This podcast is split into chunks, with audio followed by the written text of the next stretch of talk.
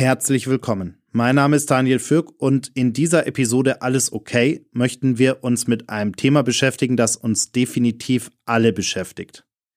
Wir möchten herausfinden, wie wir nachts besser schlafen können und haben dazu den Schlafexperten, Coach und Anästhesisten Dr. Martin Schlott zu uns ins Studio eingeladen.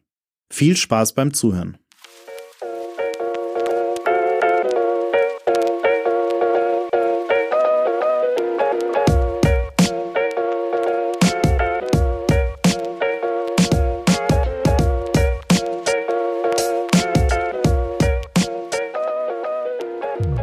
Heute dies, morgen das. Immer ist irgendetwas Neues, etwas anderes. Das kann uns schon einmal überfordern, wütend machen und aus der Spur werfen. Es ist okay, wenn es uns manchmal einfach etwas zu viel wird. Lasst uns darüber reden. Herzlich willkommen bei Alles okay, dem Mental Health Podcast mit Alexander Nusselt und Daniel Fürk. Martin, herzlich willkommen und vielen Dank, dass du hier bei uns im Studio vorbeischaust, damit wir endlich mal mehr darüber lernen können, wie wir richtig gut schlafen können. Herzlich willkommen. Ja, hallo, ja, sehr gerne. Du hast ein Buch darüber geschrieben, wie wir unseren Schlaf verbessern können, was wir, äh, wie wir schlafen können wie die Profis.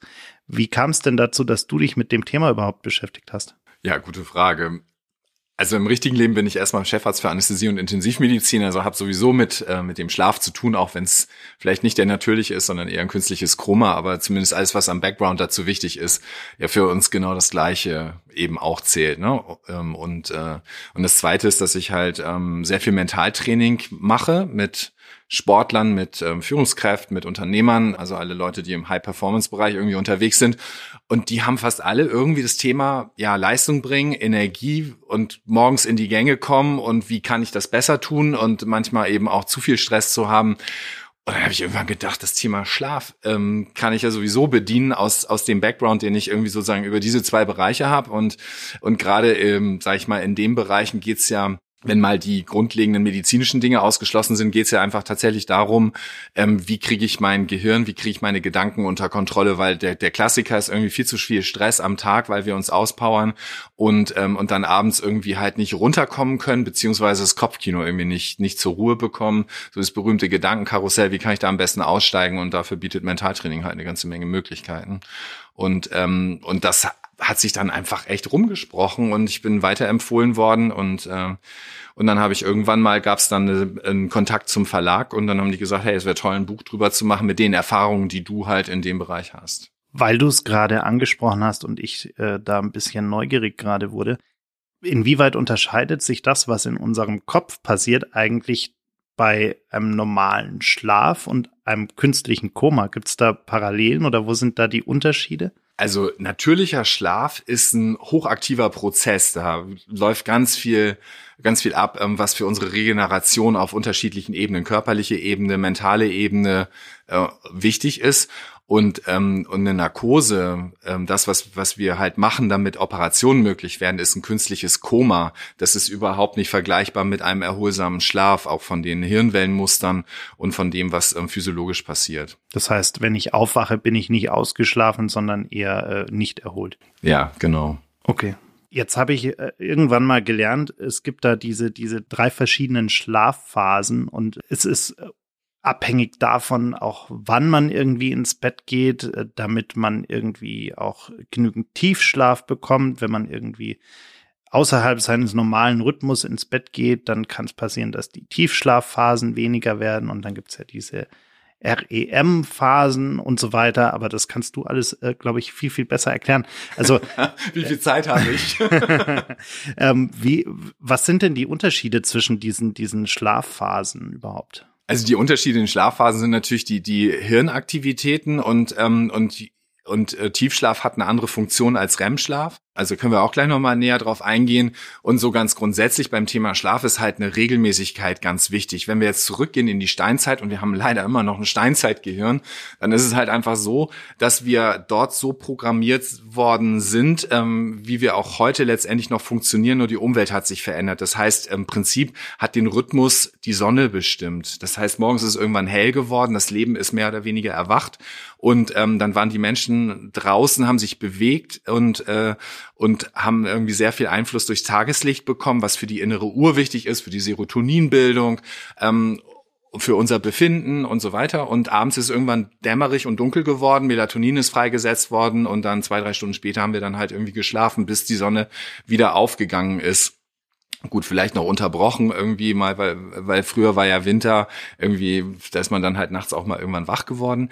Aber das, die, diese Regelmäßigkeit ist für uns eigentlich immer noch wichtig, aber wir haben jetzt natürlich irgendwie elektrisches Licht. Wir haben seit 20, 30 Jahren irgendwie durch die Digitalisierung noch eine Wahnsinnsbeschleunigung, haben halt auch noch die Medien, die uns abends dann irgendwie bei Laune halten und aktiv halten.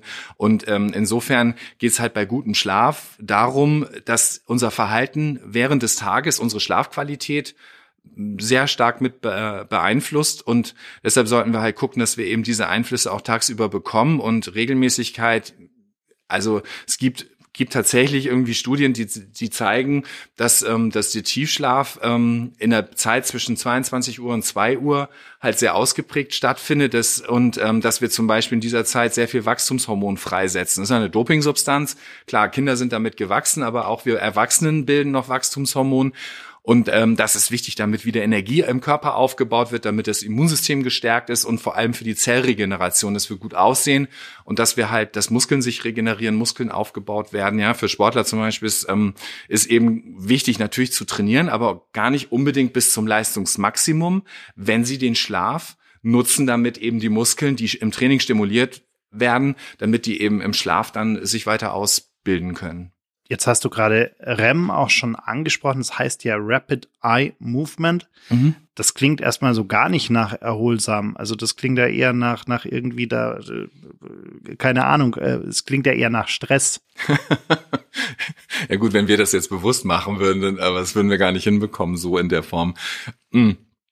Nee, das ist äh, also das ist ist natürlich auch eine hochaktive Phase und und der REM-Schlaf ist halt ganz wichtig, ähm, damit wir beispielsweise Bewegungsmuster abspeichern können und zwar auch nicht nur für Leistungssportler, sondern wir haben ja auch manuelle Tätigkeiten und so weiter, wo wir halt ähm, Dinge einfach abspeichern, damit wir, sie uns leichter von der Hand gehen irgendwie äh, und wenn es die PlayStation ist irgendwie am nächsten Tag. Also ich habe ich hab das bei mir mal gemerkt, ich habe mit ähm, vor fünf, sechs Jahren noch mit Jonglieren angefangen und habe manche Dreiball Wurfübung, also eine, irgendeine Variation nicht hinbekommen. Geübt, geübt, geübt. Und dann habe ich geschlafen. Am nächsten Tag ging das von völlig wie von Geisterhand, fast von alleine. Ne? Und Klavierspieler berichten das ja auch zum Beispiel, dass sie irgendwie Sachen oder Gitarristen oder wer auch immer üben und es gelingt nicht. Dann schläft man eine Nacht drüber. Gibt ja auch den Spruch, irgendwie schlaft man einfach eine Nacht drüber, auch bei ähm, bei inhaltlichen Themen. Und dann geht es einem leichter von der Hand. Also Bewegungsmuster werden leichter abgespeichert. Der REM-Schlaf ist ganz wichtig für unsere Kreativität. Also natürlich, nicht jeder wird ein Mozart oder ein Van Gogh, aber wir müssen ja jeden Tag Lösungen schaffen. Wir haben Probleme, wir haben irgendwie Situationen, in denen wir spontan reagieren wollen. Ähm, selbst Gespräche gelingen uns viel besser und leichter, wenn wir ausgeschlafen sind und genug REM-Schlaf hatten oder bekommen, weil, äh, weil wir viel intuitiver auf Situationen eingehen können und, und souverän da, wo wir vielleicht irgendwie unausgeschlafen, vielleicht auch ein bisschen aufbrausender oder äh, oder enger von der Sichtweise her reagieren würden. Und das schenkt uns halt irgendwie der REM-Schlaf, ähm, Schlagfertigkeit und so weiter. Deshalb ist irgendwie so dieses Thema Kreativität, das hört sich so hochtrabend an, aber auch für Innovation ist das irgendwie eine wichtige Schlafphase. Und ähm, für unsere emotionale Ausgeglichenheit, weil im REM-Schlaf werden Emotionen verarbeitet, deshalb träumen viele Menschen auch sehr intensiv in der Phase und das dient dazu, dass unser Gehirn sich sozusagen entledigt von dem, was am Vortag passiert ist und gleichzeitig eben vorbereitet auf den nächsten Tag. Und damit wir da wieder sozusagen mit voller Souveränität und so weiter einsteigen können, ähm, ist der Schlaf eben ganz wichtig. Das heißt, vereinfacht gesagt, ich kann noch so gut lernen an dem Tag, was auch immer wenn ich danach eigentlich überhaupt keinen guten Schlaf habe oder, oder gar nicht schlafen würde, dann äh, geht vieles davon wieder verloren. Und wenn ich eine richtig gute Nacht habe und richtig gut schlafen kann und eben diese REM-Phase auch sehr ausgeglichen, ausgeprägt ist, dann äh, habe ich eine gute Chance, dass ich das, was ich am Tag davor gelernt habe, auch wirklich im Kopf abspeichere und verarbeite. Ja, wobei im Gedächtnisbildung, da gibt's jetzt neuere Hinweise, also fürs Gedächtnis ist tatsächlich auch der Tiefschlaf ganz wichtig. Und ähm, damit eben gelerntes Wissen auch richtig verankert wird, quasi vom Kurzzeitgedächtnis ins Langzeitgedächtnis verschoben wird, ist eben der Schlaf ganz wichtig und da scheint es der Tiefschlaf irgendwie so zu sein. Und in einem weiteren Schritt ist es eben auch so, dass äh, wenn wir wenn wir ausgeschlafen sind, wieder leichter lernen können und uns auch ausgeschlafen eben in Sachverhalte wesentlich leichter reindenken können. Und äh, und das ist ja auch wichtig, um sage ich mal nicht nur Fakten lernen oder so, sondern auch Erlebnisse irgendwie, die abgespeichert werden. Und zum Beispiel Gesprächsinhalte, dass ich mir das merken kann, dass nicht am nächsten Tag so nach dem Motto, was haben wir eigentlich gestern besprochen, öh, weiß ich nicht mehr. Ähm, das ist ja in ganz vielen Kontexten, egal ob das ähm, Beziehungen, Familien oder eben Arbeitskontexte sind sind ja auch ganz wichtig, dass da eine Verbindlichkeit und so weiter da ist. Ne? Könnte jetzt ein bisschen deprimierend sein für Studenten, die uns vielleicht zuhören und sich bis heute irgendwie die Nächte um die Ohren geschlagen haben ja. und gewundert haben, dass all die Lernerei irgendwie nicht so richtig hängen geblieben ist. Aber gut, ich habe mal irgendwann gehört, also ich war immer, früher war ich immer so ein Mensch, der der Meinung war, unter der Woche brauche ich gar nicht so viel Schlaf und dann äh, genieße ich aber dafür mhm. den Schlaf am ja. Wochenende. Und dann hat mir mal irgendjemand erzählt, so Schlaf nachholen geht ja gar nicht. Ähm, äh, wie ist das denn eigentlich? Also ich hatte schon immer das Gefühl, wenn ich dann so ein Wochenende mal richtig ausgeschlafen habe und äh, vielleicht auch mal früher ins Bett gegangen bin, dass ich dann auch wieder richtig erholt war. Ja, klar, natürlich ein bisschen Schlaf wird dann schon auch nachgeholt, aber unser Körper, hatte ich ja vorhin schon gesagt, liebt Regelmäßigkeit ja, und möglichst zur gleichen Zeit ins Bett gehen und, ähm, und ungefähr eine gleiche Schlaflänge zu haben, und zwar jeden Tag, auch unter der Woche. Das, das, das zeigt halt einfach, dass das die besten Effekte für uns ähm, eben hat, körperlich und, und auch auf mentaler Gesundheit. Und ähm, viele Leute denken halt, sie können irgendwie am Schlaf sparen, um dann noch produktiv zu sein. Und wirklich produktiv sind wir einfach, wenn wir ausgeschlafen sind. Und äh, ich zum Beispiel nutze meinen Wecker ähm, und stell den abends auf 21 Uhr. Ja, sind immer viele erstaunt nach dem Motto, hey, wieso einen Wecker brauche ich ja morgens? Gut, ich habe jetzt zur Sicherheit auch morgens noch einen Wecker gestellt, damit ich wirklich pünktlich und sicher in der Arbeit bin. Ähm, aber ich rechne halt rückwärts. Ich will um sieben in der Arbeit sein. Ich brauche morgens eine Stunde, um hinzufahren, beziehungsweise in den Tag zu starten. Also stehe ich um sechs auf. Ich weiß auch, dass ich acht Stunden Schlaf brauche und die auch gerne bekommen möchte. Also muss ich um zehn im Bett liegen. Und um 21 Uhr klingelt mein Wecker, gibt mir ein Signal, so jetzt ist Zeit zum Runterfahren, weil diese Stunde vorher ganz wichtig ist, damit wir zum Beispiel diese wundersamen Geräte, ähm, Smartphones und Tablets und so weiter aus der Hand legen, damit wir, damit wir uns einfach darauf einstellen, weil wenn wir bis 22 Uhr irgendwas am PC machen, Fernsehen gucken, irgendwie noch mit Freunden unterwegs sind und, und dann denken so, wir können es jetzt einfach hinlegen, geht einfach nicht, sondern der Körper braucht ja ein bisschen Zeit, um eben runterzufahren und in dieser Stunde schreibe ich noch Tagebuch, meditiere noch, mache vielleicht einen kurzen Spaziergang oder, oder leg mich in die warme Badewanne, irgendwas, was mir persönlich richtig gut tut, um meinen Körper das Signal gibt, jetzt geht's in die Entspannung, jetzt kann ich loslassen. Es gibt ja so diesen Mythos von den Nachteulen und von den Frühaufstehern und den Langschläfern. Äh, ist denn da was dran? Also ich würde von mir sagen, ich, ich gehe lieber gerne eher später ins Bett äh, und, und mache irgendwie noch ein bisschen was oder lese noch was oder wie auch immer und stehe dafür dann auch tendenziell eher spät auf. Dann kenne ich aber auch ganz viele Leute, die gehen eher gerne früh ins Bett äh, gegen zehn äh, und stehen dann auch schon um sechs wieder auf, wo ich noch, äh, also wenn es unbedingt wirklich sein muss, dann stehe ich da vielleicht auf, aber sonst eher sehr selten. Gibt es da ein richtig und ein falsch oder ist es wirklich typbedingt und einfach vielleicht auch Gewohnheitssache? Also erstmal ist Schlaf natürlich grundsätzlich was ganz Individuelles, ja, und jeder sollte einfach ein gutes Gefühl für seinen Körper haben und dem auch irgendwie folgen können. Ähm, dann ist es so, du hast es jetzt vorhin angesprochen, ähm, Lerchen, Eulen. Ja, es gibt irgendwie sozusagen auf beiden Seiten, bei den Lerchen, bei den Eulen, gibt es so fünf Prozent, die eine, eine, genetische Veranlagung irgendwie dafür haben, halt entweder richtiger Frühaufsteher oder oder Spätaufsteher zu sein und dann eben auch nachtaktiv zu sein. Und viele Menschen sind einfach irgendwo dazwischen. Ja, das ist, das ist mal so die, die Grundlage und das lässt sich ja auch irgendwie einfach über Analysen herleiten. Aber äh, es ist auch so, ähm, dass ich, ich habe wirklich viele Leute im Schlafcoaching, wenn ich die frage, wann wirst du wirklich müde, dann berichten die, ähm, wenn sie ein gutes Körperbewusstsein haben, dass dass die meisten von uns irgendwann so 21.30 Uhr, 22 Uhr richtig müde werden. Und dann gibt's halt einfach viele Leute, die gehen über diesen quasi toten Punkt hinweg. Und dann ähm, ist unser Körper ja, dann haben wir Licht wieder Einflüsse, irgendwas, was uns aktiv hält, weil wir gerade noch am PC sitzen, E-Mails beantworten oder irgendwas Spannendes im Fernsehen gucken oder lesen oder so, ähm, was uns über diesen toten Punkt hinwegbringt. Und dann ähm, ist auch sozusagen die Neurobiochemie wieder so, dass wir aktiver sind. Und dann dauert es halt eine Weile, bis wir dann wieder sozusagen runtergefahren sind und dann wieder müde werden. Also das kann dann ruhig auch ein Uhr nachts sein, ja. Aber hm, und den Leuten dann zu sagen, so guck mal hier, da wirst du müde, das ist ein Signal des Körpers zu sagen, ich möchte jetzt eigentlich schlafen, ich möchte jetzt erholen, mich erholen. Und ähm, dem mal nachzugeben, ähm, das ist für viele Leute tatsächlich so ein Schlüssel, dann auch zu sagen, ey, dann lasse ich jetzt mal los und und nutzt diesen Impuls des Körpers auch und folge dem. Du hast es angesprochen, das Thema Handy. Also äh, gerade in der heutigen Zeit ist es ja so, wir machen ja vieles über, über Smartphones, über, über Tablets, ja. wir, wir haben alle unseren schönen LCD-LED-Fernseher zu Hause und, und, und, und, und. Was macht es mit uns eigentlich, wenn wir abends solche Geräte benutzen? Also die senden, die senden ein Licht im blauwelligen Bereich aus und das blockiert das Melatonin, weil das im Prinzip nochmal Tageslicht ähm, vorschaukelt. Und Melatonin ist gar nicht unbedingt ein Schlafhormon, sondern ist eher ein Dunkelhormon. Das zeigt uns einfach an, jetzt wird's dunkel. Und das ist für viele Leute halt sozusagen im Rhythmus das Zeichen, äh, okay, runterfahren. Ja, dann gehören natürlich noch eine ganze Reihe von anderen Neurotransmittern dazu. Ähm, aber dieses, dieses Licht blockiert halt die Melatoninbildung und ähm, dann werden wir nicht richtig müde. Ähm, plus und das ist eigentlich das eher Fatale, weil es gibt ja irgendwie mit, mittlerweile Nightshift-Modus und oder diese Blaulichtfilterbrillen oder so, wo ich das Blaulicht, wo dann viele denken, jetzt filter ich das einfach weg und dann kann ich trotzdem noch in die Kiste gucken. Und ähm, die Geräte haben auch noch einen zweiten Effekt, die halten unser Gehirn einfach auf Trab. Jede einzelne Information, jedes Pling, da sagt das Gehirn, ey, geil, da ist noch irgendwas, da muss ich irgendwie wissen, was da los ist. Und dann fangen wir an, irgendwie noch eine WhatsApp irgendwie zu lesen, weil wir irgendwie auf eine Antwort von irgendjemandem warten. Aber das ist sozusagen das Signal fürs Gehirn und wir merken das gar nicht bewusst.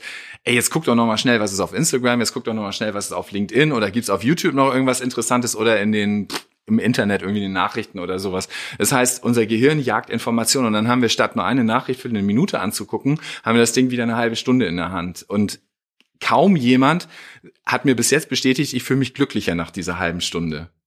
Ich weiß nicht, wie es euch geht. Nee. Selten. also glücklich. Sehr inter interessant, ne? Und und äh, und und das hält unser Gehirn aktiv und und unser Körper und wir mögen es einfach, wenn wir schlafen wollen, dass wir halt ähm, eben in die Entspannung gehen und das, das ist halt einfach kontraproduktiv. Und deshalb reichten einfach nicht nur eine Blaulichtfilterbrille, sondern, äh, sondern ich darf die Dinger wirklich bewusst zur Seite legen, damit eben auch nicht ständig diese Aktivität, Aktivierungssignale für unser Gehirn erfolgen. Jetzt hast du vorhin gesagt, du hast ähm, so einen Rhythmus für dich ausgemacht, wo du sagst, okay, ähm, du hast deine acht Stunden Schlaf. Mhm. Eine Frage an der Stelle. Früher habe ich oft gehört den Spruch, wenn ich älter werde, brauche ich weniger Schlaf. Ist da was dran? Also ältere Leute schlafen anders, weil natürlich sich auch ähm, so den Neurotransmitter verändern. Ältere Leute haben ähm, weniger Melatoninfreisetzung beispielsweise. Und ähm, und es ist irgendwie so, dass sie halt nachts schlechter einschlafen können vielleicht und und auch morgens schneller aus oder früher aufstehen, aber eben untertags oft dann diesen Schlaf nachholen und ähm, und bei alten Leuten ist es irgendwie ist es wirklich so dass man dann irgendwie echt gucken muss, dass die morgens auch nicht dann denken, oh, ich bin noch nicht ausgeschlafen und ich bleibe im Bett liegen, sondern dann wirklich einen festen Tagesrhythmus morgens auch aufstehen, wenn wach und, und dann auch den Mittagsschlaf begrenzen. Also so die älteren Leute, die dann zwei oder drei Stunden Mittagsschlaf machen und dann sagen, jetzt brauche ich abends eine Schlaftablette, weil ich kann nicht einschlafen. Da fehlt, logischerweise fehlt dann ja auch die Bettschwere so ein Stück weit. Es ist einfach kontraproduktiv, ja. Aber das ist so, so, ein, so ein Klassiker, so, Herr Doktor, ich brauche eine Schlaftablette, weil ich kann nicht schlafen. Und wenn ich mir dann den, den Rhythmus angucke, ist irgendwie klar, gut, da müssen wir an anderen Schrauben drehen.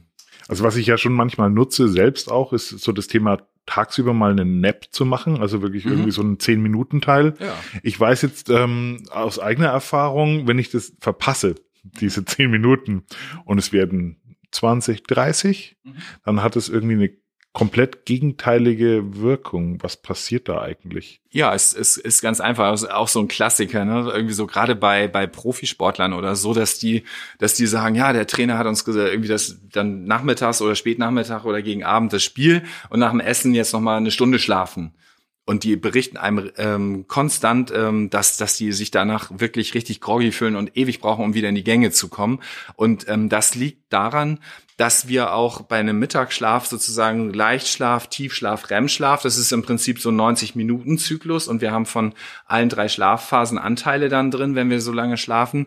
Und wenn wir dann zu einer Phase geweckt werden, wo wir richtig im Tiefschlaf oder im Traumschlaf sind, dann ist der Körper ja auf einer ganz anderen Spur, wenn der Wecker klingelt. Das ist ja eine Schlafunterbrechung, fast ein Schlafentzug, der dann in dem Moment stattfindet. Und deshalb ist der Clou beim Mittagsschlaf beim Powernap halt irgendwie zu gucken, 10 bis 20 Minuten, aber dann wirklich ähm, wieder konsequent aufzustehen. Und das äh, gibt ja auch wissenschaftliche Studien, die einfach zeigen, dass das schon einen positiven Effekt hat. Wir können uns besser konzentrieren. Wir schaffen auch wirklich noch gute Leistungen, auch irgendwie am späten Nachmittag oder gegen Abend. Ne? Also insofern einfach so sich das bewusst machen, äh, was mache ich da. Und wenn ich jetzt irgendwie Sportler habe, die zum Beispiel ins Trainingslager gehen und die machen späten Nachmittag noch eine Trainingseinheit, sage ich denen schon, ihr könnt 90 Minuten schlafen, ähm, aber dann, dann wirklich die Zeit dafür nehmen, um dann auch wieder in die Gänge zu kommen. Jetzt mache ich gerne was zum Einschlafen, wo, was du mir wahrscheinlich gleich um die Ohren hauen wirst. Aber deshalb mal die Frage, ob das denn äh, aus deiner Sicht eher schlecht ist oder ob es okay ist. Äh, ich, ich höre tatsächlich wahnsinnig gerne Podcasts okay. zum Einschlafen und ja. meistens schlafe ich dann auch nach zehn Minuten ein, äh, mhm. was den schönen Effekt hat, ich kann den gleichen Podcast eine ganze Woche lang hören und weiß immer noch nicht, was da drin passiert ist. Aber ist sowas generell eher kontraproduktiv oder würdest du sagen, naja, wenn es hilft, dann, dann mach's äh, oder? es ist einer meiner Haupttricks. Ich nenne den Bibi Blocksberg-Trick.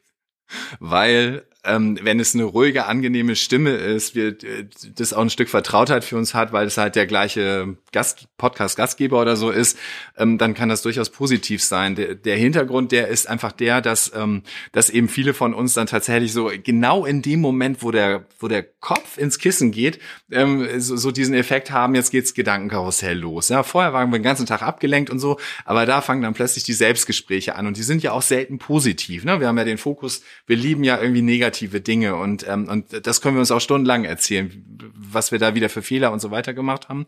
Und in dem Augenblick, wo ich wieder äh, was höre, ein Hörbuch anmache, eine geführte Meditation, ein Podcast, irgendwas, was mir gut tut, was aber auch ruhig ist, also jetzt keine hochdramatischen Krimis oder sowas sein, dann ist der auditive Kanal, in dem ja unsere Selbstgespräche auch stattfinden, der ist beschäftigt.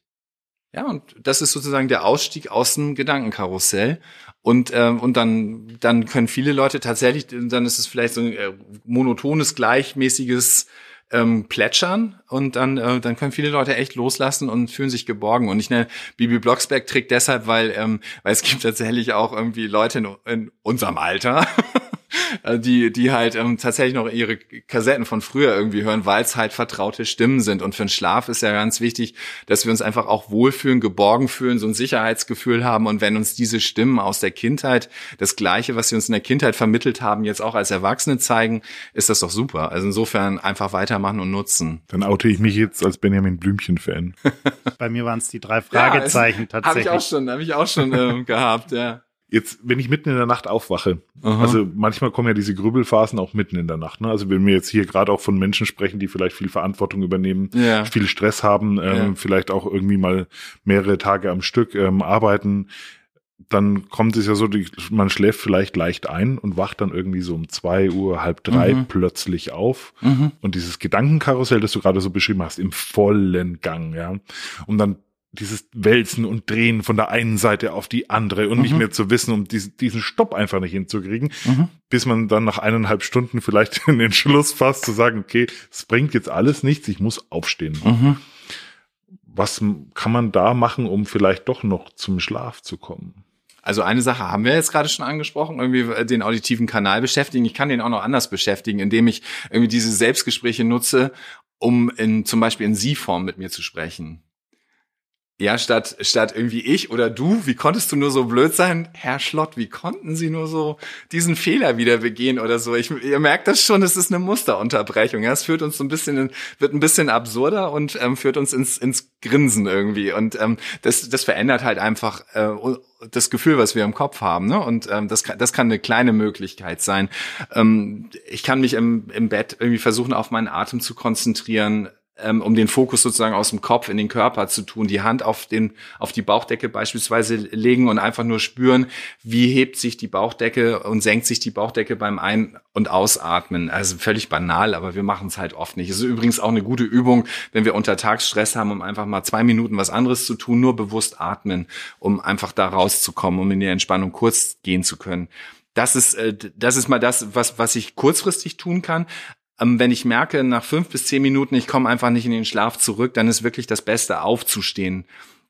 Weil Bett sollte maximal für zwei Sachen da sein, ähm, für, für Schlafen und äh, für Intimität und ähm, für alle anderen Sachen, ähm, auch das sozusagen das Gedankenkarussell, dann ankern wir ja den, den Schlafplatz quasi auf was Negatives und ähm, und aufstehen, ähm, damit machen wir auch eine Musterunterbrechung und äh, dann stehe ich halt auf, mach, lese vielleicht noch mal was mit gedimmtem Licht oder schreib das, was mir im Kopf umgeht, noch mal in mein Tagebuch oder Abendbuch, damit ich die Sachen mir quasi von der Seele schreibe und schreibe vielleicht noch ein, zwei Sachen dazu, die ich am nächsten Tag tun kann, um mit dem Thema weiterzukommen oder ein Problem zu lösen. Und dann vielleicht auch noch so zwei, drei Sachen auf, für die ich dankbar bin, die gerade gut sind. Und es können ganz kleine Sachen sein, ja, um einfach den Fokus ein Stück wieder auszurichten auf das, was ist jetzt wirklich gut und das, das wären mal so, das wären mal so einfache Dinge. Ähm, ich habe allerdings gerade bei Leuten, die richtig unter Dampf stehen oder die, die halt meinen, sie müssen und wollen natürlich auch viel leisten. Das kann ja auch Spaß machen. So dieses, dieses ganze Stressthema. Und da muss man manchmal tatsächlich mal gucken, was führt denn dazu, dass wir uns tagsüber so unter Dampf setzen und die, und vermeintlich im Stress sind. Stress ist ja erstmal grundsätzlich was Gutes. Toll, dass wir diese Systeme in unserem Körper haben, weil sie sorgen dafür, dass wir überleben. Die haben früher dafür gesorgt, dass wir jagen konnten, also Futter hatten, und die haben dafür gesorgt, dass wir uns verteidigen konnten, kämpfen konnten oder weglaufen konnten. Und dafür war es wichtig, dem Körper möglichst schnell kurzfristig Energie und Power zur Verfügung zu stellen. Ähm, was wir allerdings heute haben, ist so diese ganzen natürlichen Impulse, die fallen weg. Ja, die Supermärkte sind voller Essen, wir müssen nicht mehr jagen. Ähm, wir, wir haben irgendwie einen Alltag, wo wir auch selten irgendwie welche wild, auf wilde Tiere oder sowas treffen. Und äh, deshalb ist es, aber wir haben halt irgendwie eine permanente Stimulierung durch Straßenverkehr im Stau stehen, durch das, was wir in der Familie irgendwie auf die Reihe kriegen wollen, plus eben im Job, dass wir Meetings, Zahlenvorgaben, ähm, permanente E-Mails, Erreichbarkeit und so weiter haben. Und dadurch haben wir so ein Dauer Stresslevel. Und manchmal ist ganz gut, was sind die Motivatoren dahinter? Wir haben so Stressantreiber, sei perfekt, sei pünktlich, sei stark, die Zähne zusammenbeißen, ähm, so diese Programmierungen. Und die führen oft dazu, dass wir denken, wir müssen das noch erfüllen und wir müssen das noch machen und das und oh, ich kann eigentlich nicht mehr, aber jetzt nochmal noch mal zusammenreißen und das kriegst du auch noch hin. Und ähm, das ist ja auch okay für eine Weile, dadurch erreichen wir auch ganz viel. Aber wenn das, wenn das eben über Wochen und Monate geht, dann, dann sind wir ständig über unserem Leistungslevel und überanstrengen uns und ähm, und, äh, und brennen quasi fast so ein Stück aus. Und deshalb ist es oft im, im Schlafcoaching tatsächlich wichtig, ähm, sich auch sowas mal anzugucken. Was sind die Motivatoren dahinter, die, die Programmierungen, negative Glaubenssätze? Und wenn ich die, wenn ich die finde und dann kann ich die auch auflösen und verändern. Und ähm, das hilft vielen Leuten tatsächlich, auch vom Stress, Stresslevel runterzukommen und dann eben auch wieder einen erholsameren Schlaf zu finden.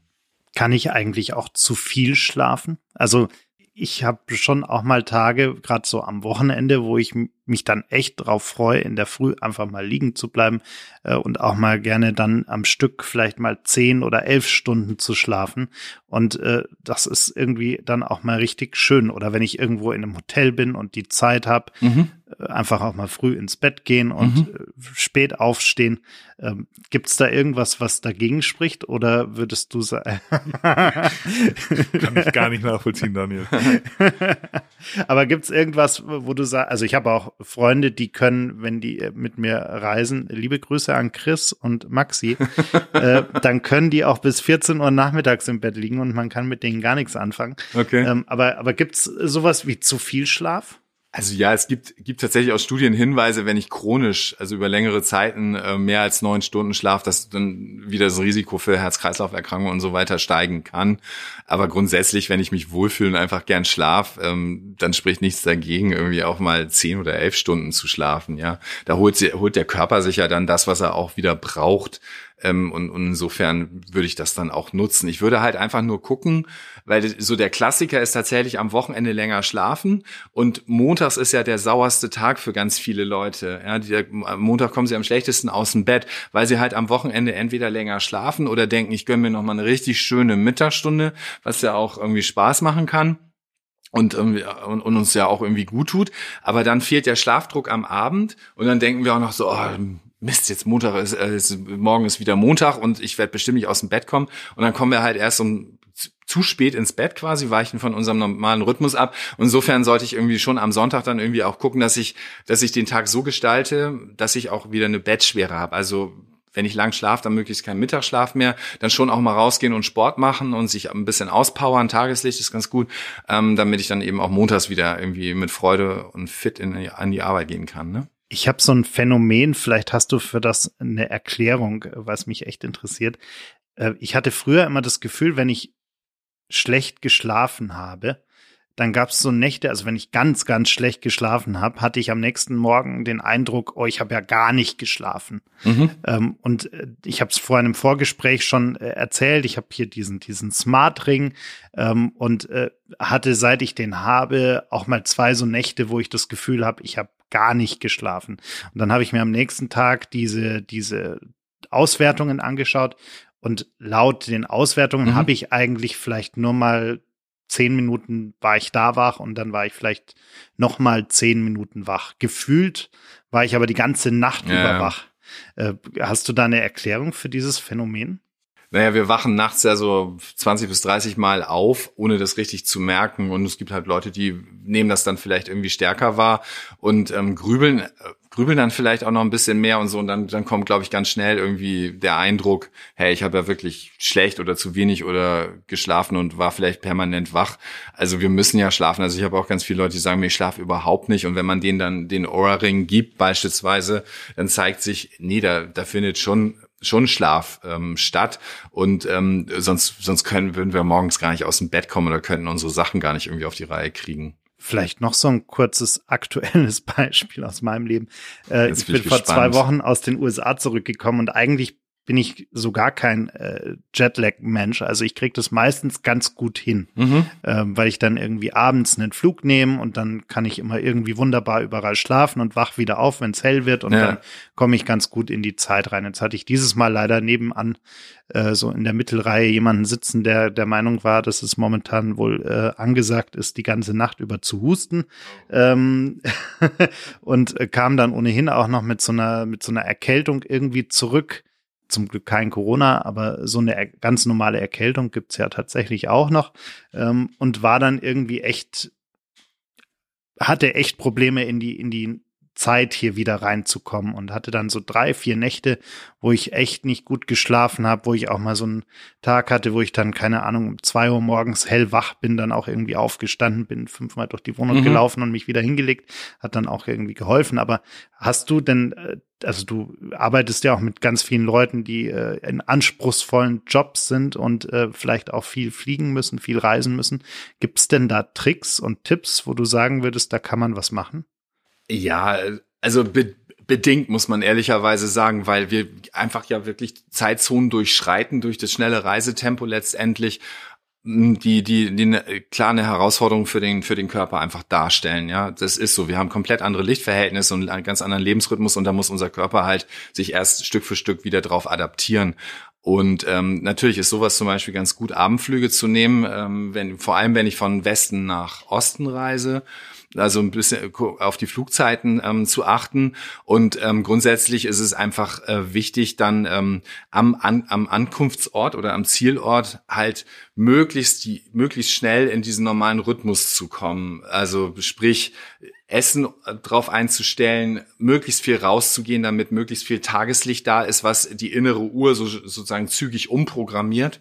Bewegung ähm, ist ganz gut und, und dann irgendwie auch sozusagen mal ein Müdigkeitsgefühl nicht nachzugeben und, und dann untertags, dann schlafen wir plötzlich dann drei, vier, fünf Stunden, sondern irgendwie so zu gucken, kriege ich das irgendwie hin, dass ich dann eher abends früh ins Bett ähm, gehe. Das wären so ganz grunds ganz grundsätzliche ähm, Dinge und dann ist es natürlich immer noch so ein bisschen abhängig davon, in welche Richtung ich äh, ich reise. Ich kann halt irgendwie gucken, wenn ich ähm, wenn ich Richtung Osten reise, dass ich dann irgendwie so Stück für Stück vielleicht schon mal die Tage vorher versuche 10, 15 Minuten früher ins Bett zu gehen, also so ein bisschen bisschen mich darauf einstelle zu Hause oder wenn ich ähm, eben Richtung Westen reise, dann irgendwie eher später ins Bett zu gehen. Das sind so mal grobe grobe Ideen dazu.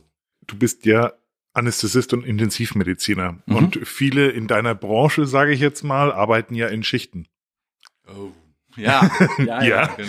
Ja, es ist ja ein bisschen so ähnlich wie durch verschiedene Zeitzonen reisen. Jetzt ist die Frage so, wie geht man, also ist es, ist, ist es überhaupt was Gesundes für uns? Du hast ja vorhin gesagt, wir müssten eigentlich, also wir sind Gewohnheitstiere und unser Körper braucht eine gewisse Regelmäßigkeit beim Schlaf. Dann ist doch irgendwie so auch dieses vielleicht teilweise wöchentliche Schichtwechselsystem, das muss doch total totaler Irrsinn sein für unseren Körper. Was in der Tat, das ist nicht unbedingt der gesündeste Rhythmus, muss man ehrlicherweise sagen. Und die Kunst ist, also ich meine, wir sind halt in vielen Bereichen einfach darauf angewiesen, dass bestimmte Leistungen in unserer Gesellschaft, dazu gehören natürlich das Gesundheitssystem, die Polizei ähm, und so weiter, dass das eben nachts bestimmte Dinge aufrechterhalten werden. Deshalb sollten auch möglichst wenig Leute in solchen Systemen arbeiten.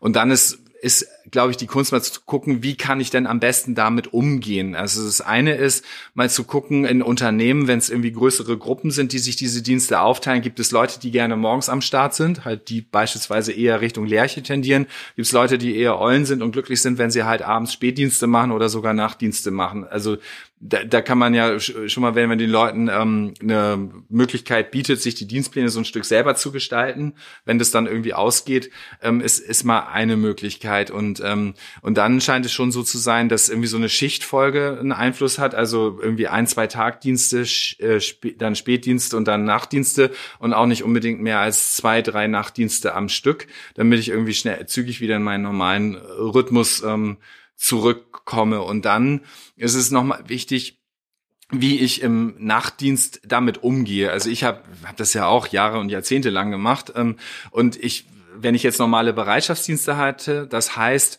da fange ich morgens an zu arbeiten und bleib einfach abends in der Klinik und oder über Nacht in der Klinik und wenn nichts zu tun ist, kann ich mich hinlegen. Natürlich gibt es da auch Nächte, wo man sehr viel arbeitet, äh, rausgerissen wird oder sogar durcharbeitet.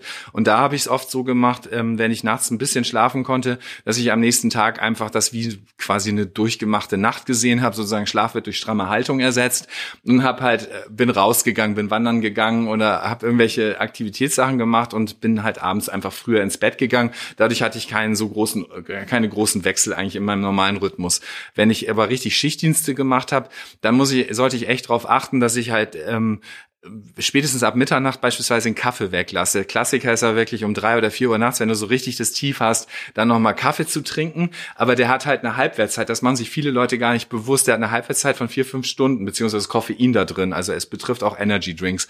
Und wenn ich ähm, jetzt im normalen Leben um vier Uhr, also 16 Uhr nachmittags noch einen Kaffee trinke, dann habe ich die halbe Dosis noch um 20 Uhr an Bord und um Mitternacht habe ich immer noch ein Viertel der Dosis an Bord. Und wenn ich jetzt im Nachtdienst bin und zu spät Kaffee trinke, dann fällt es mir natürlich noch schwerer, um morgens irgendwie, wenn ich nach Hause gehe und schlafen will, ins Bett zu kommen. Also der Umgang mit Koffein, mit, ähm, mit Essen, also dass ich auch dann irgendwie ähm, Richtung Morgen hin nicht mehr noch irgendwelche opulenten Sachen esse, ist ganz wichtig. Und ganz wichtig ist auch sozusagen die, das, das eigene Melatonin zu beschützen das heißt, ich komme aus dem Nachtdienst und es ist eigentlich relativ hell draußen. Also sollte ich irgendwie wirklich eine Blaulichtfilterbrille oder eine Sonnenbrille nutzen, die dieses Licht rausfiltert, damit irgendwie sozusagen das Melatonin, was sich vielleicht über Nacht gebildet hat, damit mir das hilft, dass ich irgendwie dann trotzdem erholsam, irgendwie möglichst erholsam schlafen kann. Und dann gibt's noch so Sachen wie, dass wenn ich nach Hause komme und nochmal eine warme Badewanne gehe oder so, dass das irgendwie auch dazu führt, dass die Körperkerntemperatur absinken kann. Und ähm, das ist halt hilfreich, damit wir wirklich erholsam schlafen können. Das sind so ein paar kleine Sachen, die ich tun kann, um mit einer Sache, die grundsätzlich wirklich anstrengend für uns sein kann, eben besser umzugehen. Du sprichst den Blaulichtfilter der Brille an, den habe ich auch. Hm, macht er irgendwas mit mir, wenn ich die den ganzen Tag trage? Ja, tagsüber ähm, solltest du es eigentlich nicht tun, weil, weil tagsüber willst du ja die Lichtsignale bekommen für dein Gehirn. Ja, es macht nur Sinn vom PC, um nicht dieses ähm, harte Bildschirmlicht quasi zu ähm, da ähm, drauf scheinen zu lassen. Ähm, aber ansonsten sollte man, wenn wir rausgehen, halt möglichst möglichst ähm, Sonnenlicht ähm, tanken quasi für unsere innere Uhr und da nicht bestimmte Lichtwellen, äh, Lichtspektren halt rausfiltern oder teilweise rausfiltern. Das mache ich jetzt schon seit Jahren. Mhm. Was könnte das unter Umständen für mich bedeuten? Naja, wie, wie gut geht's dir damit? Wie wach bist du tagsüber? Ähm, also ist ja, ist ja auch sehr viel subjektives Gefühl dabei. Also ich bin emotional nicht mehr so angespannt. okay. ja, ich habe keine Panikattacken mehr. Nein, na, also jetzt mal so, ja, ich, mh, mm, also wenn ich jetzt mal zurückdenke an die Jahre früher, also war mhm. ja oft genau die Frage, was, was, was, was treibt einen denn irgendwie auch den Puls hoch ja, und, und, und. Du hast ja schon angesprochen, die Frage ist, was triggert uns denn vielleicht auch, ne, was sind für Glaubenssätze dahinter und, und welche Emotionen führen denn vielleicht am Ende auch wozu, zu bestimmten Verhaltensmustern und mhm. Weisen in uns. Ist ja schon die Frage, ähm, äh, wie, wie, wie, wie kann man damit umgehen? Auf der anderen Seite habe ich das jetzt auch immer so ein bisschen so, vielleicht ist es auch ein bisschen der Preis dafür, also dass ich jetzt vielleicht manchmal auch ein bisschen langsamer, ein bisschen müder bin, aber nicht so grundsätzlich. Ähm, da gibt's wahrscheinlich keinen richtig und keinen falsch, oder? Bei diesen Blaulichtfiltern ist es etwas, was man selber ausprobieren muss oder ja, ausprobieren sollte? Ja, oder? das, das, das glaube ich immer das Beste. Wie geht's mir damit? Aber wie gesagt, also meine Empfehlung wäre eher zu gucken, keinen Blaulichtfilter in der normalen Brille zu haben, außer ich habe viel Bildschirmtätigkeit. Und zum Abend hin kann das halt hilfreich sein, so, sozusagen, um das eigene Melatonin zu beschützen. Ist denn schlechter Schlaf eigentlich ansteckend? Also kann ich andere Leute damit beeinflussen, wenn ich die ganze Zeit selbst schlecht schlafe und dann meine mhm. daraus entstehende Laune oder Stimmung oder Gemütslage irgendwie auf andere übertrage? Also interessant ist auf jeden Fall, dass es ähm, im Führungskräftebereich dazu Studien gibt, die halt wirklich zeigen, dass wenn Führungskräfte schlecht schlafen, dann schlafen die Mitarbeiter auch schlechter. Und und ähm, und was sich eben daraus ähm, ableiten lässt, ist, dass ähm, unausgeschlafene Führungskräfte halt für die Mitarbeiter unkalkulierbarer reagieren, dass sie Leistung ungerechter beurteilen und dass sie zum Teil sogar zu unethischem Verhalten dann selber neigen oder dazu anstecken. Und, ähm, und insofern ähm, schafft das ja eine stressigere Arbeitsatmosphäre und das wirkt sich halt auch auf die Mitarbeiter aus, dass die dann ähm, schlechter schlafen. Und bei diesem unethischen Verhalten ist es auch eben so, dass man zeigen kann, dass, ähm, dass dann, wenn die unausgeschlafen sind, ähm, positive Leistungen des Teams oder einzelner Mitarbeiter sich selber gerne anheften und ähm, wenn irgendwelche negativen oder schlechten Sachen passiert sind, dann sind irgendwie andere eher schuld und sowas. All solche Sachen wirken sich ja auf die Motivation und äh, auf das Befinden eben auch ähm, von Mitarbeitern und, und vom Team aus und das war für mich zum Beispiel auch ein wichtiger Lerneffekt, dann zu sagen, irgendwie, wenn ich mal eine Nacht schlecht geschlafen habe, dann zu gucken, dass ich möglichst lässt sich halt nicht mehr vermeiden, aber dass ich dann möglichst zum Beispiel irgendwelche wichtigen Sachen wie Personalgespräche oder so ähm, nicht an solchen Tagen führe, sondern die wirklich dann für, wenn ich in Bestform oder in, zumindest in einem guten Zustand bin, ja. Aber in der Tat wirkt sich ähm, schlechter Schlaf aufs Umfeld aus, ja. Und äh, wenn ich schlecht geschlafen habe, dann bin ich vielleicht ein bisschen ungerechter mit meinem Partner oder mit meiner Familie oder was weiß ich. Also insofern sollten wir gut schlafen, alleine schon, hm, damit wir eben in unseren sozialen Bindungen irgendwie einfach ähm, berechenbarer und angenehmer reagieren und, und einfach besser mit, mit uns selber und dann können wir auch mit anderen Menschen besser umgehen. Also sind schlecht ausgeschlafene Mitarbeiter eigentlich ein Risikofaktor für Unternehmen? Also es lässt sich auf jeden Fall nachweisen, dass in der Wirtschaftsleistung irgendwie sozusagen Einbußen von ungefähr 40 Milliarden Euro pro Jahr zu verzeichnen sind, eben dadurch, dass eben ein Schlafmangel herrscht und weil weil es eben mehr Krankschreibungen, mehr Arbeitsunfälle und ähm, weniger Produktivität ähm, gibt oder daraus resultieren. Wie finde ich denn eigentlich raus, wann die beste Zeit für mich selbst am Tag ist, um wichtige Sachen zu machen? Also wenn ich jetzt zum Beispiel merke, äh, irgendwie nicht schlecht, äh, nicht gut geschlafen oder ich brauche am Morgen erstmal irgendwie drei, vier Stunden, bis ich wach bin, dann sollte ich vielleicht nicht gleich um neun Uhr ein Personalgespräch machen, oder? Also dann muss ich irgendwie selber mal reinkommen und in mich reinhören, äh, wie, wie lange ich eigentlich brauche, um in Gänge, in die Gänge zu kommen und dann auch wirklich wichtige Entscheidungen erst auf die Zeit zu legen, wo ich, wo ich wirklich in Bestform bin.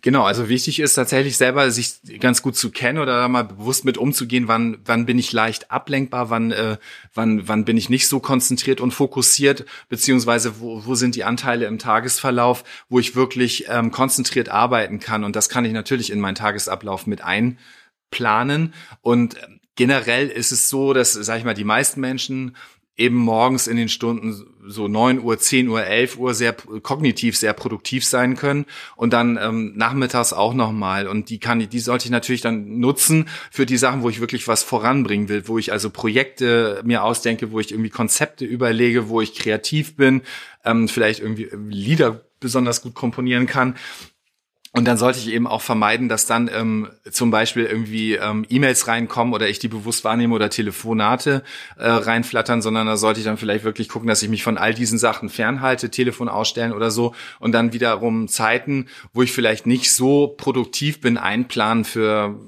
für irgendwie Telefonate oder E-Mails schreiben oder was auch immer das ist. Aber das sollte jeder für sich selber ausmachen. Was ich mal ganz interessant fand, war, ich habe mal mit, äh, mit einem Fußballtrainer zusammengearbeitet, ähm, der mit seiner Mannschaft Champions League gespielt hat. Und dann ging es halt darum, ähm, einmal, wie kriege ich diesen Wechsel von samstags um halb vier am Start zu sein und am Mittwochabend um 21 Uhr, wo der Körper ja sagt, so ich will jetzt möglichst ins Bett, wie kriege ich den gut hin?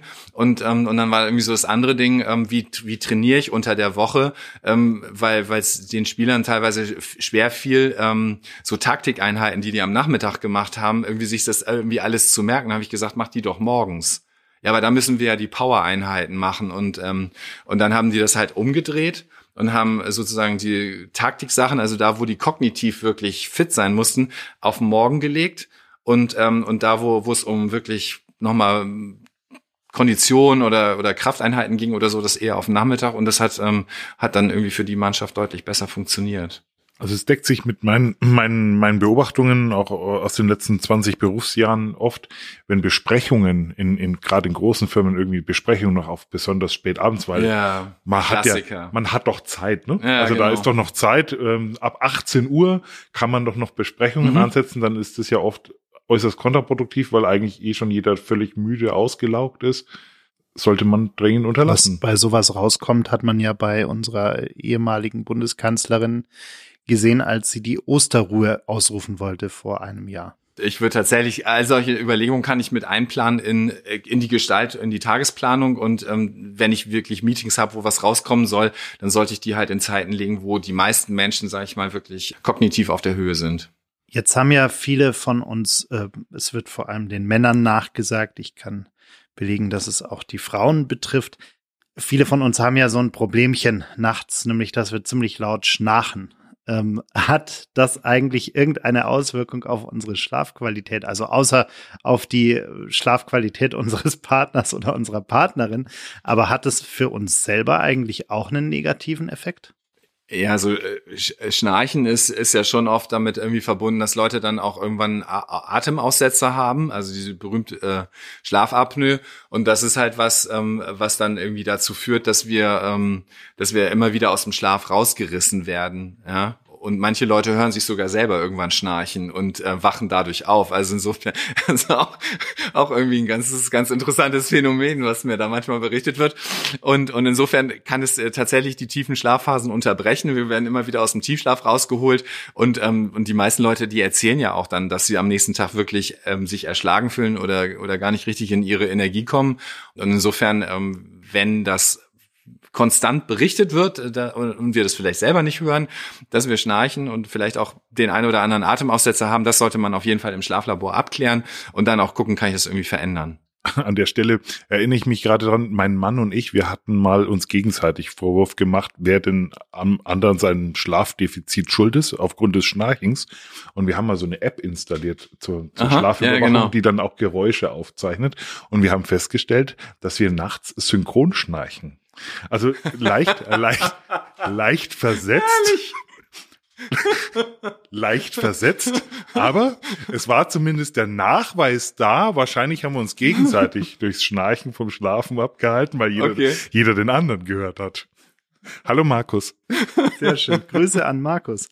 Jetzt haben wir ja vorhin schon über die Schlafphasen gesprochen. Ähm, hat es denn eigentlich auch einen Effekt, in welcher Schlafphase ich aufwache oder durch meinen Wecker aus dem Schlaf gerissen werde? Und falls ja, kann ich denn was tun? Oder gibt es irgendeinen Trick, den du hast, wie ich vielleicht die richtige Schlafphase finde und erst dann geweckt werde? Oder generell bist du eher der Freund von äh, knallhart den Wecker stellen und dann auch aufstehen oder 25 mal Snooze drücken oder Wecker mit Tageslicht, die den Sonnenaufgang simulieren. Also reden wir mal übers Aufwachen. Gibt es da was, okay, was man also, richtig oder falsch äh, machen kann? Da gibt's, das sind ja schon mehrere Fragen jetzt da drin, mehrere Themen da drin. Also mh, hm, Ich, ich fange mal mit der Snooze-Taste an, weil das ist vielleicht das leichteste und interessanteste. Ähm, ich ich glaube, ich habe das. Schuldig. Ja, ja, es gibt ja den Spruch irgendwie Snoozers are Losers. Ähm, äh, also tatsächlich beim beim Snoozen ist es so, dass wir drücken das Ding und denken, wir brauchen noch Schlaf und wenn, wenn der Wecker das nächste Mal klingelt, dann sind wir aber erholt und dann können wir auch aufstehen. Und das ist ja ein Trugschluss. Also wer ist denn wirklich nach den fünf oder zehn Minuten, auf die das Ding steht, irgendwie wirklich erholter? Also ist der, und, und äh, die hat natürlich den Effekt, wir wachen auf, wir werden aus dem Schlaf gerissen, aber wir können dann nochmal einschlafen und schlafen tiefer ein und werden dann nochmal, also brauchen dann irgendwie deutlich länger, um wieder in die Gänge zu kommen, als wenn wir wirklich konsequent dann einfach wach bleiben würden. Ich muss ja nicht sofort aus dem Bett springen. Ich kann ja noch im Bett liegen bleiben, mal die Muskeln ein bisschen tonisieren, ähm, anspannen und dann sagen so, okay, ich, was ist heute los, was wird auf mich zukommen, worauf freue ich mich und dann eben konsequent aufstehen, aber nicht wieder zu denken, ich kann noch mal fünf Minuten länger schlafen oder die, gibt ja wirklich Leute, die das Ding dann irgendwie drei, vier, fünf Mal drücken.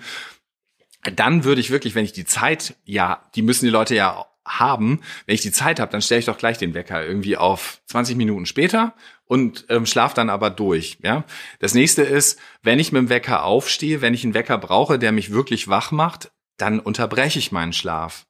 Ja, das ist, das ist im Prinzip ein Schlafentzug. Das ist quasi eine Foltermethode, weil es zeigt ja, ich habe nicht fertig geschlafen, weil sonst bräuchte ich ja keinen Wecker. Deshalb habe ich ja bei mir zum Beispiel geguckt, wie lange schlafe ich wirklich und und bin auf diese acht Stunden gekommen, Pi mal Daumen und das das deshalb brauche ich keinen Wecker mehr, sondern wach ähm, meistens fünf bis zehn Minuten vorm Wecker eben auf. Und die richtigen Schlafphasen, also gibt ja gibt ja tatsächlich auch Systeme, die den Schlaf tracken und den Wecker dadurch steuern, ähm, dass eben durch Schlaftracking klar ist, der ist entweder im Leichtschlaf, im Tiefschlaf, im Traumschlaf oder REM-Schlaf und ähm, und wir werden dann eben vorzugsweise im Leichtschlaf geweckt. Also das ist sozusagen ein Wecker, der sich dann darauf einstellt, dass wir sozusagen eine Zeitspanne einstellen, keine genaue Uhrzeit, sondern eine Zeitspanne, in der wir geweckt werden wollen. Und wenn der Wecker dann merkt, ähm, dass, also dieses Rückkopplungssystem, hey, der könnte, der ist jetzt sehr wahrscheinlich im Leichtschlaf, dann gibt das Signal aufzustehen. Ja, also insofern ähm, würde kann, kann man damit ähm, kann man damit mal spielen oder das ausprobieren. Ja. Jetzt haben viele von uns ja die Angewohnheit, dass äh, der erste Griff in der Früh zum Handy geht und man erstmal schaut, was so auf der Welt passiert ist. Vor kurzem hat mir jemand gesagt, dass das vielleicht gar nicht so blöd ist, weil durch diese Handy-Lichteinflüsse unser Gehirn auch gleichzeitig wieder ein Stück weit aufgeweckt wird. Ist da was dran oder ist es eigentlich doof, als erstes aufs Handy zu schauen? Ich würde es ich würd's lassen. Weil ich bin morgens, wenn ich aufwache, dann bin ich noch irgendwie vom Hirnwellenmuster eher so im Tagtraumspektrum und, ähm, und da ist unser Gehirn wirklich, unser Unterbewusstsein sehr weit offen. Und die Frage ist ja, was lasse ich da für Neuigkeiten? Was lasse ich da für Informationen in mein Gehirn? Und ähm, insofern würde, das ist ja eher ein Produktivitätskiller. Also ich würde wirklich morgens gucken, dass ich gut in den Tag starte und dass ich meine, sag ich mal, meine Performance äh, so halte, dass ich wirklich dann irgendwie ähm, gute Dinge für mich tun kann. Ich sollte lieber, wenn ich das Licht brauche, sollte ich lieber gucken, dass ich ins Badezimmer gehe und das Licht anmache. Übrigens, ähm, Badezimmerlicht ist irgendwie eine Hochschule spannende Geschichte, weil ich kann mich noch erinnern, als meine Kinder klein waren, da waren die den ganzen Tag draußen, waren total müde, gab's Abendessen und dann noch zum Zähneputzen ins Bad. Und dann waren die wieder glockenwach. Und ich habe mir gedacht, was ist in diesem Badezimmer? Sind da irgendwelche Monster-Cola-Flaschen versteckt oder was auch immer? Und dann hat es wieder eine Stunde gedauert, bis die halt im State waren, dann auch wieder äh, runterzukommen und ins Bett zu gehen heißt, das Badezimmerlicht ist für abends in vielen Häusern, in vielen Wohnungen, vor allem in Hotels viel zu hell. Ja, in Hotels, wenn ich da abends irgendwo ankomme, dann ich gehe ins, ins Zimmer, dann ist das alles abgedunkelt, also ganz dezentes Licht. Ich gehe ins Badezimmer, poff total hell. Und morgens ist das super, um, um wach zu werden, ja, weil es auch oft LED-Leuchten mit blauwelligem Licht, wir sind wir wieder beim Thema. Die hängen ja auch oft noch vorm Spiegel, da wird das auch noch reflektiert. Also morgens ist super, um in die Gänge zu kommen. Aber dann sollte ich wirklich mein Gehirn morgens mit Dingen füttern, äh, die positiv, die gut für mich sind. Also eine kurze Sporteinheit, die mich in einen guten State bringt, eine kurze Meditation oder eine, oder eine Visualisierung ähm, von meinen Zielen, Dinge, die ich erreichen möchte, oder was Cooles lesen, wo ich wirklich gute Informationen für mich bekomme die, die ich auch gerne in meinem Unterbewusstsein haben möchte, weil sie mich weiterbringen. Also insofern würde ich das Handy weglassen. Hat es überhaupt was im Schlafzimmer zu suchen, das Handy? Also wenn es geht, rauslegen. Ähm, aber wenn ich jetzt zum Beispiel, so wie vorhin, du das erzählt hast, einen Podcast hören möchte oder eine geführte Meditation oder so, dann kann ich seinen Flugmodus schalten, weil der funktioniert ja nicht nur in der Luft. Ja, ähm, also den, den kann ich auch auf, auf am Boden sozusagen verwenden. Also ich brauche keinen Aluhut. Ist, ist da eigentlich was dran an diesem Thema mit so wenig Elektronik wie möglich im Schlafzimmer? Also es gibt ja Leute, die das bis ins Extrem treiben und nicht mal mehr irgendwie Steckdosen im Schlafzimmer mhm. zu haben scheinen. Mhm. Ist da, ist da was dran? Oh, das ist jetzt eine interessante Frage. Also grundsätzlich ist erstmal irgendwie so die ganzen Geräte, die geben ja Signale von sich. Also auch wenn es nur Lichtsignale für einen Standby-Modus ist oder wenn irgendwie äh, ich ich jetzt irgendwie mein Handy da noch liegen habe und es kommt irgendwie so ein Pling für noch eine Nachricht, noch eine Nachricht, noch eine Nachricht, sind ja Signale oder wenn das irgendwie aus Versehen auch noch wieder angeht. Selbst so ein feiner Lichtimpuls reicht ja, um äh, um möglicherweise mich in einer Phase, wo ich vielleicht fast wach bin, kurz wach zu machen. Und dann kann ich vielleicht auch nicht wieder einschlafen, weil ich dann das Grübeln anfange oder so. Aber die Lösung hatten wir ja schon besprochen dafür. Und, äh, und diese elektromagnetischen Felder, die da halt ähm, oft beschuldigt werden, mh, hm, also da, da, da streitet sich die Wissenschaft noch drüber. Es gibt eine ganze Reihe von Studien, die halt irgendwie zeigen, Handy unterm Bett und ähm, an, aus. Also die Probanden wussten nicht, ob das an oder aus ist und so oder dass es überhaupt da lag. Und das hat irgendwie keinen großen Einfluss gehabt. Aber es gibt auch wiederum Studien, da wird irgendwo ein neuer Mobilfunkmast hingestellt und die Leute laufen amok, weil sie nicht schlafen können. Und dann sagt der Betreiber, wir haben das Ding noch gar nicht angeschlossen. Also da kommt noch, da kann nichts rausstrahlen. Aber das Signal reicht, also dann sind wir sozusagen im, im Bereich Nocebo-Placebo-Effekt, dass sozusagen ein Signal mit Aufstellen des Funkturmes oder Funkmastes als negativ äh, gesehen wird, ähm, sozusagen bei uns das so verändert, dass wir dann halt irgendwie tatsächlich eine, eine körperliche Störung daraus entwickeln. Das heißt, wir sind wieder bei den Glaubenssätzen angelangt an der Stelle. Gell? Ein Aspekt, den wir vorhin noch ein bisschen äh, nur angeschnitten haben, wir haben zwar ein bisschen über Ernährung gesprochen, sind aber, glaube ich, beim Alkohol hängen geblieben, ähm, war, ist die Frage, was hat denn unsere Ernährung für eine Auswirkung auf unseren Schlaf? Gut, das kann ich natürlich auch wieder auf verschiedenen Ebenen angucken. Also äh, zum einen ist so, dass, dass ähm, unser Körper, damit er gut schlafen kann, ein Gleichgewicht braucht aus einer ganzen Reihe von Stoffen. Ähm, also dazu gehören Stoffe wie wie zum Beispiel ähm, Aminosäuren Tryptophan, was der Grundstoff für Serotonin ist, unser Glückshormon. Und aus Serotonin wird Melatonin gebildet. Also das wäre zum Beispiel eine Sache. Omega-3-Fettsäuren sind, äh, sind ganz wichtig. Ähm, Magnesium, Zink und so weiter, weil sie halt bestimmte Systeme beeinflussen, damit eben ähm, die Neurotransmitter so gebildet werden können, dass wir, dass wir auch ähm, nachts dann eben schlafen können. Vitamin B ähm, da gibt's einige, die, die halt irgendwie auch wichtig dafür sind. So, dass das, das ist mal sozusagen die eine Seite, dass wir die körperlichen Voraussetzungen schaffen können, damit wir gut schlafen können. Und dann ähm, gibt es, ähm, dann sollte ich halt abends gucken, dass ich jetzt irgendwie zwei, drei Stunden vorm Schlafengehen wirklich gegessen habe. Jetzt abends auch nicht mehr irgendwelche schweren Schweinshaxen oder so essen, sondern sondern irgendwie eher gucken, dass es ein paar leichtere Sachen sind, irgendwie, keine Ahnung, ob es Gemüse ist, gedünstetes Gemüse oder ein Fisch oder ein paar Spiegeleier oder, oder sowas. Und, ähm, und dann, dann kann ich eigentlich auch gut schlafen. Vielleicht zum Schluss nochmal so eine etwas, zum Schluss nochmal ein schönes Thema, ähm, nämlich das Thema Träume jetzt haben ja Kinder irgendwie immer ganz viele Träume und, und haben ganz viele äh, Dinge, die sie auch am nächsten Tag, an die sie sich noch erinnern können. Bei uns Erwachsenen wird das gefühlt manchmal weniger und äh, wir wissen am nächsten Tag oft gar nicht mehr, ob wir geträumt haben oder dass wir geträumt haben, geschweige denn, was wir geträumt haben. Ähm, welche Rolle spielen denn Träume eigentlich und äh, Gibt es irgendwelche Tricks, wie man vielleicht äh, bewusster träumen kann oder wie man sich am nächsten Tag vielleicht noch dran erinnern kann? Oder ist das überhaupt notwendig oder hat es irgendeinen Vorteil oder ja? Also Träume geschehen ja erstmal, ne? Ähm, und und die sind, die sind ja ganz wichtig für uns, um das einfach das Tagesgeschehen zu verarbeiten. Also ist wichtig für unsere emotionale Stabilität, hatten wir auch schon ähm, vorhin drüber gesprochen. Also insofern erfüllen sie eine wichtige Funktion für uns. Und ähm, der eine kann sich besser dran erinnern, der andere weniger gut. Ähm, gut ist es halt, wenn ich wach werde, mich, wenn mir das wichtig ist, auch die Träume aufzuschreiben direkt dann, weil sie sonst vielleicht wieder entschwinden könnten. Und Kinder haben vielleicht einfach noch mal mehr Fantasie oder sind da noch intensiver irgendwie drin. Und ähm, das, was du jetzt in, sozusagen im zweiten Teil angesprochen hast, ist ja so ein bisschen, da geht es ja Richtung Klarträumen beziehungsweise luzides Träumen, wo ich halt tatsächlich ähm, das Träumen bewusst nutz, versuche zu nutzen, dass ich mir, dass ich mir tatsächlich vorher schon vorstellen kann, ich möchte so und so träumen und ähm, also ich kann das bei Sportlern zum Beispiel irgendwie einsetzen, um Bewegungsabläufe oder irgendwas ähm, so noch noch besser zu verankern.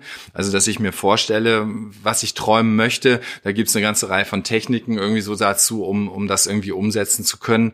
Und ähm, so so kann ich halt irgendwie und dann merke ich merken viele Leute auch oft im Traum, dass sie da merken sie, ich träume ja tatsächlich. Also und dann kann ich mich auch leichter dran erinnern, ja. Aber das ist eine spezielle Technik, ähm, die, ähm, die, glaube ich, wirklich ein Sonderthema da nochmal wäre ich glaube, es war Billy Wilder, der mal gesagt hat, dass er die besten äh, Ideen in der Nacht hat, bis er mal angefangen hat, sie aufzuschreiben und dann am nächsten Tag festgestellt hat, dass es eigentlich totaler Mist war, was er sich da ausgedacht hat.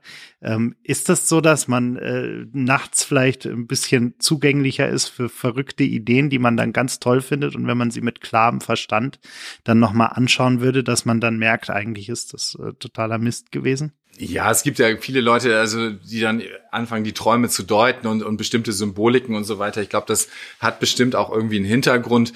Ähm, und ähm, aber oft spielt uns da, glaube ich, unter Unterbewusstsein auch ein paar Streiche irgendwie. Und äh, also ich glaube, ich würde das nicht zu sehr bewerten dann einfach, was ich da, was da vielleicht auch an Quatsch oder so rauskommt dann haben wir ja jetzt eine ganze Menge gelernt, was wir alles richtig machen können äh, und äh, fangen heute auf jeden Fall mal eine Stunde vor dem Schlafengehen an, nicht mehr aufs Handy zu schauen, äh, nichts mehr zu essen, vielleicht auch drei Stunden oder vier Stunden vorher nichts mehr mit Koffein zu trinken mhm. äh, und all diese Tipps und Tricks, die wir heute gelernt haben. Und dann testen wir mal, wie gut wir danach schlafen werden.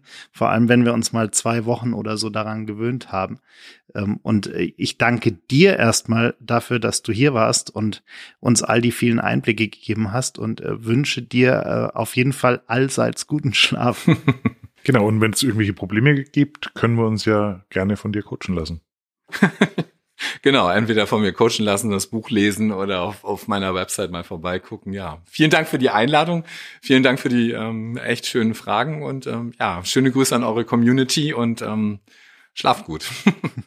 Und wenn du mal synchron schnarchen lernen möchtest, dann musst du dich bei Alex melden. ja, das fand ich jetzt echt ein Highlight In dem des, Sinn, des Podcastes. Ähm, genau. Ähm.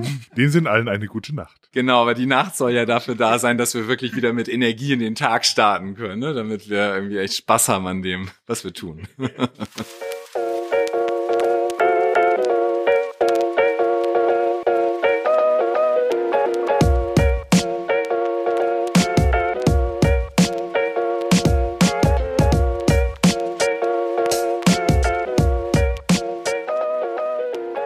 Okay?